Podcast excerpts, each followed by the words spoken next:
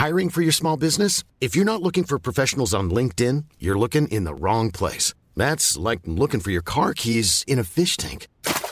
LinkedIn helps you hire professionals you can't find anywhere else, even those who aren't actively searching for a new job but might be open to the perfect role. In a given month, over 70% of LinkedIn users don't even visit other leading job sites. So start looking in the right place. With LinkedIn, you can hire professionals like a professional. Post your free job on linkedin.com slash people today. Hold up. What was that? Boring. No flavor. That was as bad as those leftovers you ate all week. Kiki Palmer here, and it's time to say hello to something fresh and guilt-free. Hello Fresh. Jazz up dinner with pecan-crusted chicken or garlic butter shrimp scampi. Now that's music to my mouth. Hello Fresh. Let's get this dinner party started. Discover all the delicious possibilities at hellofresh.com. Life is full of awesome what ifs, and some not so much, like unexpected medical costs. That's why United Healthcare provides Health Protector Guard fixed indemnity insurance plans to supplement your primary plan and help manage out of pocket costs. Learn more at uh1.com. Salut David, merci beaucoup d'avoir accepté mon invitation. Bon, comme il est de coutume sur ce podcast, est-ce que tu peux commencer par te présenter, nous dire qui tu es un petit peu? Euh, bonjour Laura, donc je m'appelle euh, David Chapon. Qui je suis Pas évident, puisque j'ai pas mal changé ces, ces dernières années. J'ai mal travaillé pour, pour changer qui j'étais. Mais on va dire que j'ai pas mal de temps dans, dans l'énergie, dans un grand groupe qui s'appelle euh, Schneider Electric. Je pense qu'on peut le citer. Tu peux le citer. Mm. Il y a trois ans et demi, j'ai quitté ce, ce job pour, euh, d'une part, lancer une petite marque de mode très durable qui fabrique des chaussures végétales qui s'appelle Willow, et d'autre part, en parallèle, écrire. Et euh, je publie dans deux jours, le 7 mai, donc mon premier roman qui s'appelle Éloge du cygne. Alors, est-ce qu'on peut revenir à la période de Schneider? Ouais. Et tu peux nous expliquer qu'est-ce qui t'a pris en fait, pourquoi tu as décidé finalement de, de changer de cap, parce que complètement euh, virement de situation totale, pourquoi tu as commencé à t'intéresser à la mode éthique, euh, et aussi surtout quel challenge t'as rencontré dès le début, parce que je pense que t'en as rencontré direct. Pas mal des concours euh, de circonstances, mais il est quand même à une volonté que j'avais depuis longtemps d'écrire et d'avoir un peu plus de temps pour le faire. Et quand j'étais à Schneider, c'était une entreprise et un job euh, passionnant qui, qui m'accaparait beaucoup de temps. Et au bout de 6-7 ans, quoi, se rapprocher les 30 ans, et je me disais, mais ça passe à une vitesse folle. Tu as toujours un peu écrit, tu as toujours voulu euh, écrire euh, plus sérieusement, vu la qualité de, ce qui était proposé et de, de, l'ambition que tu avais de, vouloir proposer. Et je me suis dit, mais en fait, je pourrais jamais tout faire en même temps. Donc, euh, donc je, me, je me suis dit, je vais quitter Schneider pour écrire. Et en parallèle, parce que c'était vraiment un trop grand vide de se lancer d'un coup comme ça dans, l'écriture euh, à plein temps, euh, je me suis dit, bah, je vais aussi lancer euh, une marque, une marque, donc il, se- trouvait que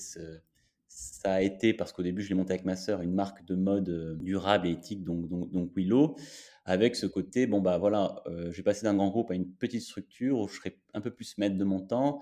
On va être sur euh, un business model euh, où on vend en ligne et on vend en direct, euh, donc plus, plus maîtrisé. J'espérais, je me disais, je pourrais, je pourrais faire les deux en même temps. Ok, mais tu as négocié une rupture, désolé de la question super perso, mais t'as, niveau financier, comment tu as fait? Parce que quand tu démissionnes, la plupart des gens qui veulent se lancer dans l'entrepreneuriat se stressent en se disant financièrement ça va être compliqué. Moi, j'ai pu négocier une rupture conventionnelle avec mon entreprise, voilà. Donc, ça te donne droit à des indemnités de chômage. Enfin, quand tu crées ton entreprise, euh, Pôle emploi permet de, de te verser, enfin, de te verser ces, indem- ces- ces indemnités-là pendant, pendant le temps euh, auquel, auquel tu as droit. Ok, En général, quand tu as travaillé 6-7 ans, enfin comme moi, a priori, ça, t'en as pour 24 mois. ok, Donc, clairement, au début, ça te, parce qu'au début, tu investis dans ta marque, donc financièrement, tu investis du temps et ça te permet d'avoir euh, clairement euh, un confort pour démarrer, quoi. ouais. J'ai traîné dans pas mal comment dire, d'incubateurs, euh, d'écosystèmes, euh, d'entrepreneurs, même si j'essaie de rester un peu, un peu éloigné de tout ça pour garder du temps pour, pour écrire justement. Et, et j'étais- assez euh, individuel, on va dire, comparé au, au parcours idéal de l'en- l'entrepreneur qui, qui doit s'entourer. Mais voilà, il disait effectivement, Pôle emploi, Mhm. c'est c'est là sur les débuts, c'est le premier business angel de, de beaucoup d'entrepreneurs. Et j'ai quitté Paris aussi, où euh, Ton appartement coûtait plus un bras et voilà, la- l'appartement, le confort de vie. Quand tu quittes Paris, et, et voilà, avec moins d'argent, tu gagnes beaucoup plus sur, sur ce plan-là, même si en, social, tu, tu, peux perdre. Donc, bon, après, c'est un, un, arbitrage à faire, mais, mais voilà. Ok, donc te voilà face à toi-même et, à la, avec de, de, belles idées en tête, bon, avec ta sœur aussi, où tu voulais créer cette marque, justement. Alors, bon, tu n'es pas sans savoir que je suis en train d'essayer de créer moi-même une marque éthique et je sais à quel point entre, la, entre ce que tu souhaites vraiment, l'idéal, et la réalité, bah, tu te confrontes à plein de... Moi, j'appellerais ça presque des déceptions, parce que, en fait, quand au début, tu te dis, je vais faire un truc archi éco-friendly et tout, puis finalement, tu te rends compte que la réalité des choses, c'est pas évident. Est-ce que tu peux me dire, bah, par exemple, les, les deux plus gros challenges que tu as rencontrés? Déjà, il faut être patient parce que ça se fait pas tout seul. Euh, ça se fait pas tout seul euh, de lancer euh, sa marque, même si on est sur quelque chose, une marque de mode où il y a peu de barrières à l'entrée. beaucoup de gens peuvent créer, créer une marque de mode. C'est assez accessible techniquement, donc voilà, c'est accessible, mais mais la grosse barrière, c'est euh, qu'il faut trouver, il faut, faut, recréer cet écosystème dans lequel tu connais rien, donc le designer, l'atelier qui fabrique, euh, les matières, etc.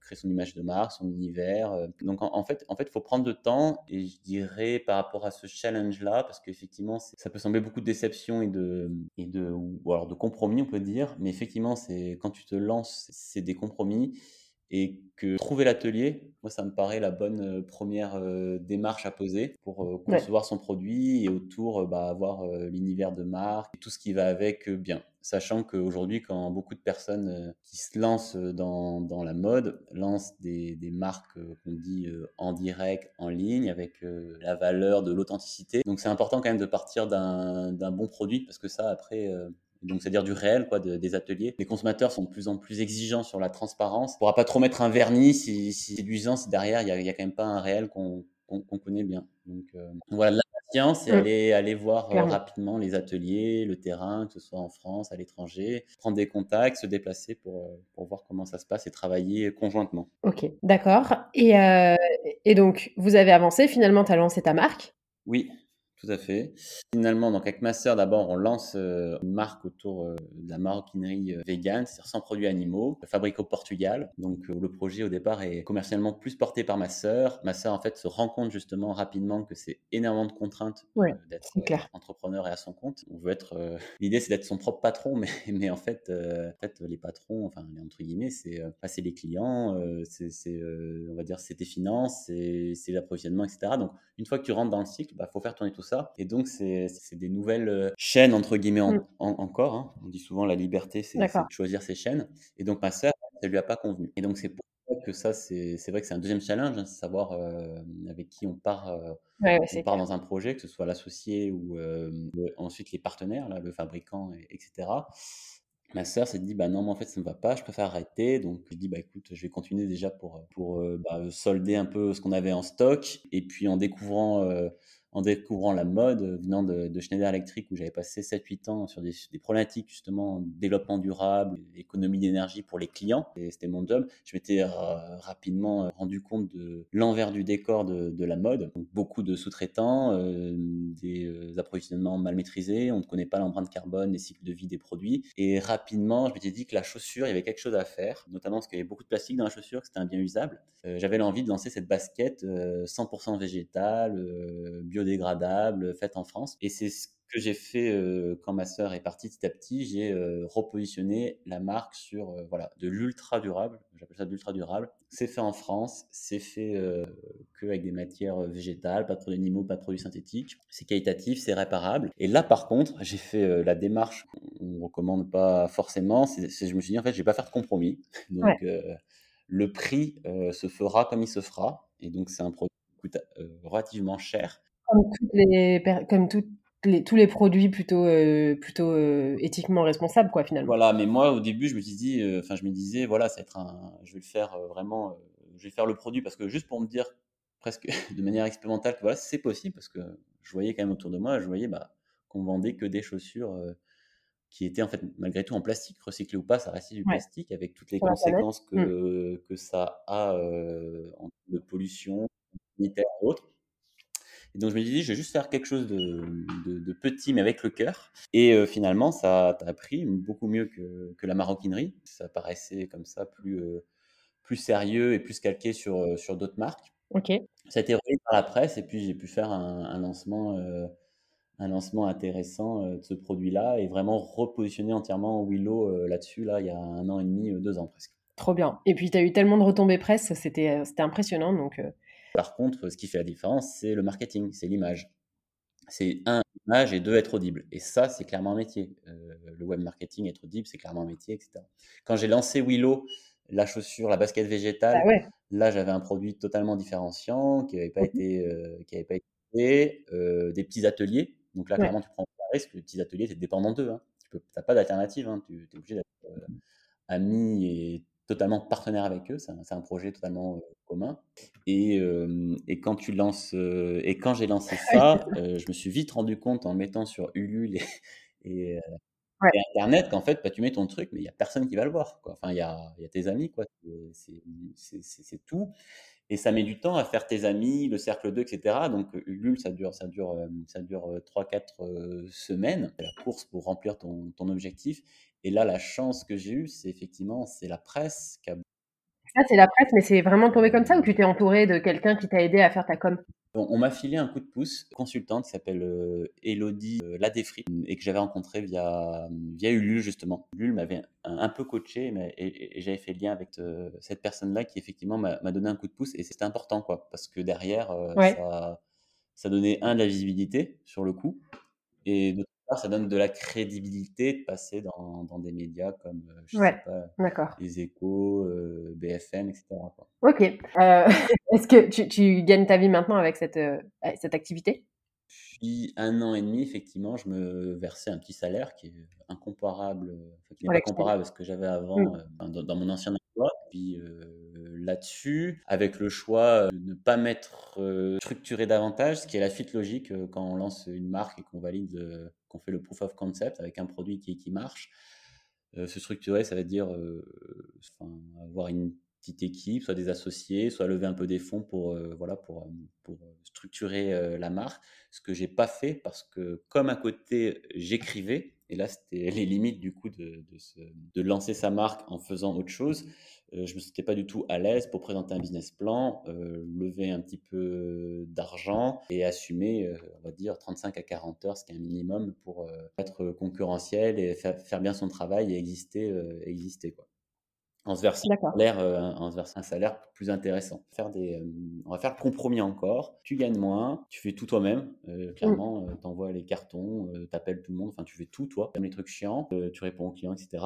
Par contre, tu as moins d'interaction, tu produis moins aussi. ça m'est arrivé plein de fois. Je disais aux clients, bah non, non, en fait, on peut pas, pas produire, alors pas avant.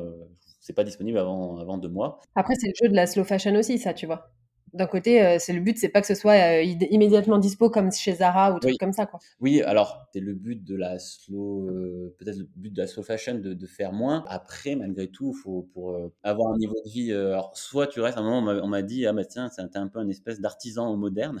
Sauf qu'après, si tu veux avoir une, une, petite structure, une taille critique intéressante, perdurer, te verser un salaire, etc euh, c'est quand même intéressant euh, d'avoir une petite équipe et de, et, de, produire un peu plus. Moi, en tout cas, je n'avais pas les moyens, j'avais pas le ressources temps nécessaire pour, pour le faire. Donc, je me suis dit, OK, tu continues petit, euh, voilà, 50, 60, 70 paires par mois. Tu le fais bien, tu le fais toi-même. Et à côté, voilà, quand à midi, tu as terminé de faire ça, l'après-midi, tu écris. Je coupais mes, mes, mes, journées et que je voyais, je voyais les choses. D'accord. Et donc, on en arrive à la, à la lecture, n'importe quoi. À la, aussi, en fait, à la lecture et à l'écriture. Tu t'es dit, en fait, comment tu t'es lancé euh, dans l'écriture d'un roman. Et euh, ça, c'est brièvement, mais surtout, Comment tu t'es décidé entre est-ce que j'auto-édite? Comment tu t'es renseigné? Est-ce que je prends un éditeur? Comment je trouve un éditeur? Parce que ça, je sais qu'il y a plein de gens qui veulent écrire des livres et qui savent pas du tout par où commencer. Alors ça, on pourrait en parler, euh, on en parler longtemps. Donc déjà, déjà l'écriture avant, euh, bah, tu as fait de lapsus, mais euh, c'est beaucoup de lecture. C'est vraiment un amour quelque part de, la lecture, curiosité, et puis et puis en parallèle cette envie au moment de vouloir aussi raconter quelque chose. Quand je me suis lancé concrètement après avoir quitté mon job, enfin en tout cas avec cette pression de bah, voilà maintenant tu te lances donc euh, vas-y vas-y écris. Tu es face euh, face à ta feuille blanche. Là en fait euh, ça prend énormément de temps. Parce que forcément ce que tu vas écrire au début sera absolument pas présentable. Puis de toute manière quand tu connais un peu les, les la vie la biographie des, des gens que tu aimes et qui ont écrit tu sais que ça a pris des années. Donc moi je me disais j'en ai pour quelque part c'est une envie que tu as toujours et que tu auras toujours. Donc, c'est quasiment le projet d'une vie. Donc, tu te fixes des deadlines, mais bon, il faut quand même se dire que ça prendra énormément de temps et que c'est absolument pas sûr, un, que tu arrives euh, à produire quelque chose d'intéressant, deux, qu'il soit publié, et trois, que ça t'apporte euh, la possibilité d'en vivre, même un tout petit peu. Le premier sujet, c'est déjà de parvenir à écrire, écrire quelque chose. Une fois que tu as ton manuscrit et que tu t'es dit, c'est un manuscrit qui mérite de l'intérêt, comme disait Bernard Weber, là, qui disait qu'il mérite qu'on abatte des arbres et qu'on dérange les imprimeries pour faire quelque chose qu'on distribue à, nos contemporains, à nos semblables, enfin aux lecteurs. Quoi. Là, ensuite, le, parcours de voilà de l'édition et, de la, et de la diffusion, c'est totalement autre chose. Aujourd'hui, il y a deux grandes choses qui coexistent, c'est l'auto-édition et l'édition classique. Donc dans l'auto-édition, c'est-à-dire que tu, euh, tu auto-édites toi-même ton livre. Tu peux le faire facilement en papier aujourd'hui euh, sur, euh, bah, typiquement, la plus connue c'est, et la plus simple c'est d'accès, et c'est incroyablement simple d'ailleurs. Même beaucoup de gens qui aimeraient s'en passer ne peuvent pas s'en passer, c'est Amazon. Très rapidement, en fait, tu peux télécharger ton mmh fichier, tu peux être lu soit en e-book, voire en livre papier, puisqu'il te l'imprime à la demande. Hein. C'est ce qu'a fait par exemple euh, Aurélie Valogne, qui est une, une, auteure aujourd'hui qui, qui, est parmi les plus vendues, hein, qui fait mémé dans les orties, des choses comme ça. Euh, c'est ce qu'a fait, je crois, Agnès Martin-Lugan. Voilà. Donc aujourd'hui, tu as des top, euh, des top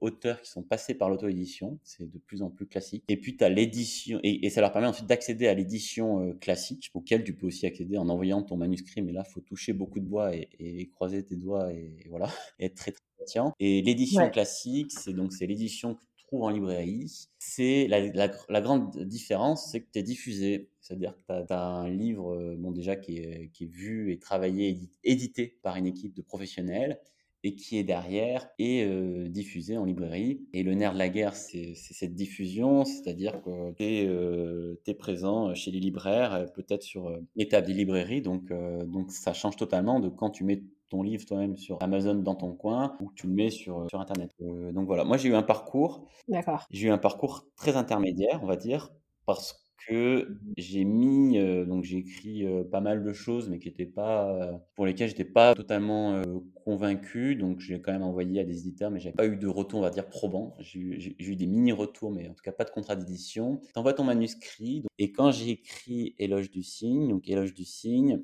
je l'ai écrit quand mes ateliers, quand l'atelier Willow était à l'arrêt, donc en avril 2020. Ok. c'est difficile à résumer, on va dire c'est une histoire d'amour, c'est le début d'une histoire d'amour qui se passe donc en 2020. Et à travers cette histoire d'amour, voilà, on voit un peu, on voit un peu notre notre société. Ça parle aussi un peu d'écologie, d'entrepreneuriat, de, de, plein de choses. Donc j'écris ça, ça parle vraiment de ce qui se passe aussi en avril 2020. indirectement, le narrateur se met à raconter donc son amour pour pour cette héroïne qui est, qui est, une jeune médecin et en même temps se met à raconter ce qui se passe. Et donc quand j'ai fini ça, en fait, le texte me tenait vraiment à cœur. J'étais vraiment content de la manière dont les choses étaient, étaient sorties et j'avais spontanément vraiment envie de le partager. Donc je l'ai mis en ligne euh, d'abord via Amazon euh, parce que c'était le, vraiment le plus simple et, que mes, proches amis pouvaient le lire. Je voyais que les gens étaient vraiment enthousiastes et euh, à l'époque, de toute manière, moi j'ai déjà été beaucoup attendu quand j'ai envoyé à des maisons d'édition. Donc je me suis dit, bon, j'ai pas envie d'attendre six mois, un an, j'ai plutôt envie de le partager ce texte. Et j'ai trouvé cette plateforme qui s'appelait mon,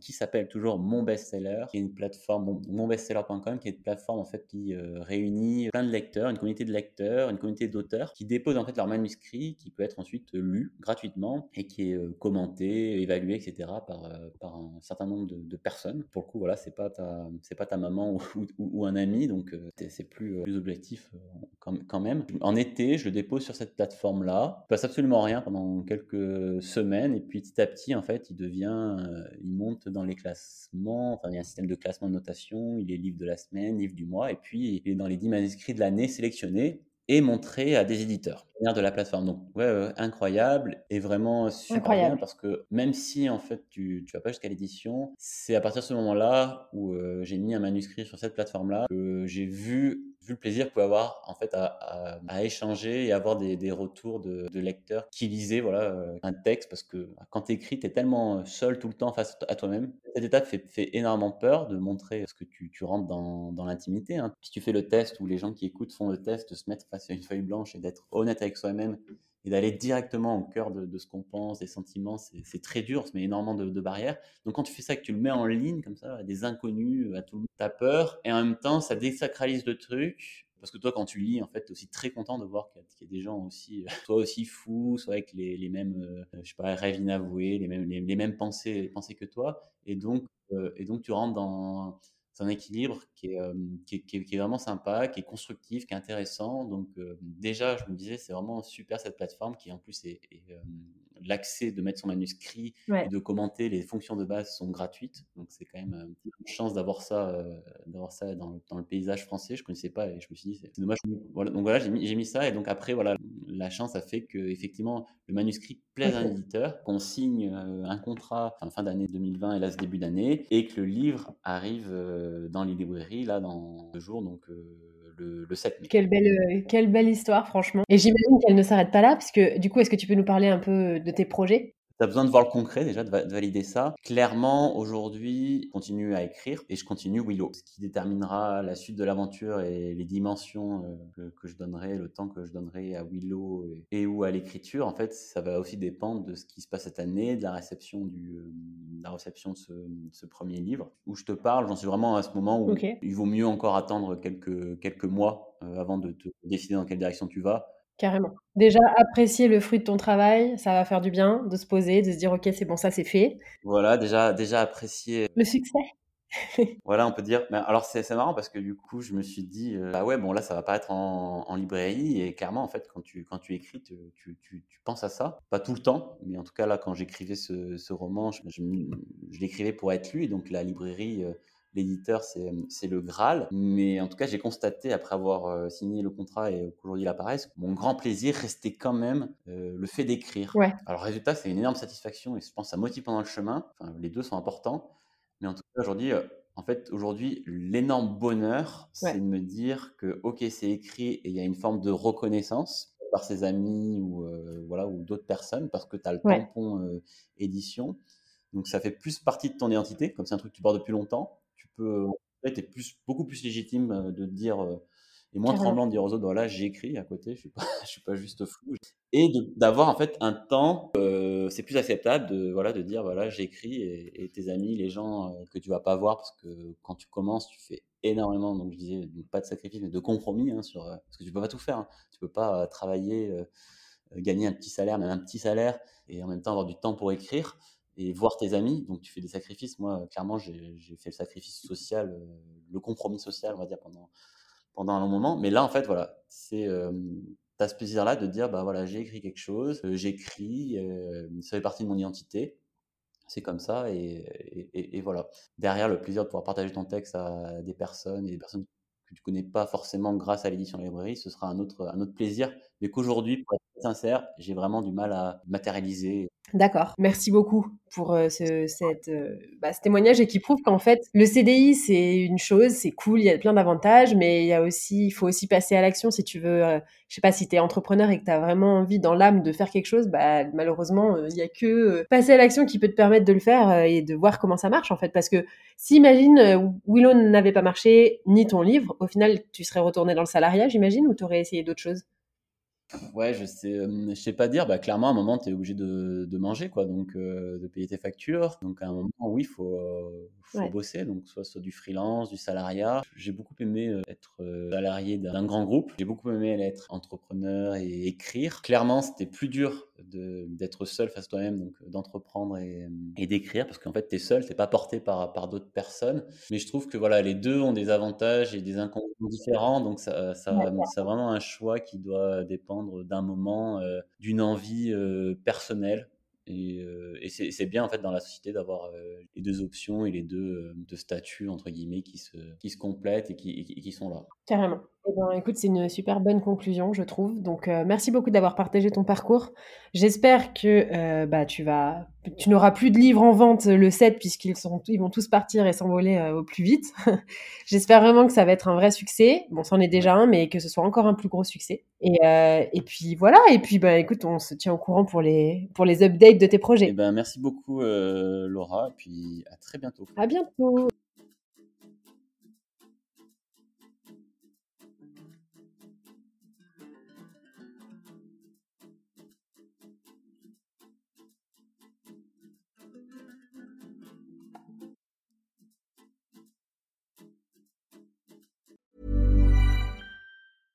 Ever catch yourself eating the same flavorless dinner three days in a row? Dreaming of something better? Well, HelloFresh is your guilt-free dream come true, baby. It's me, Kiki Palmer. Let's wake up those taste buds with hot, juicy pecan-crusted chicken or garlic butter shrimp scampi. Mm. Hello Fresh.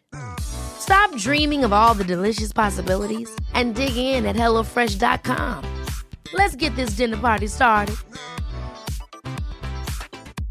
Hey, it's Paige DeSorbo from Giggly Squad. High quality fashion without the price tag. Say hello to Quince. I'm snagging high-end essentials like cozy cashmere sweaters, sleek leather jackets, fine jewelry, and so much more. With Quince being 50 to 80% less than similar brands. And they partner with factories that prioritize safe, ethical, and responsible manufacturing. I love that. Luxury quality within reach. Go to quince.com slash style to get free shipping and 365 day returns on your next order. Quince.com slash style. Imagine the softest sheets you've ever felt. Now imagine them getting even softer over time. That's what you'll feel with Bowl and Branch's organic cotton sheets. In a recent customer survey, 96% replied that Bowl and Branch sheets get softer with every wash. Start getting your best night's sleep in these sheets that get softer and softer for years to come. Try their sheets with a 30-night guarantee. Plus, get 15% off your first order at bowlandbranch.com. Code BUTTERY. Exclusions apply. See site for details.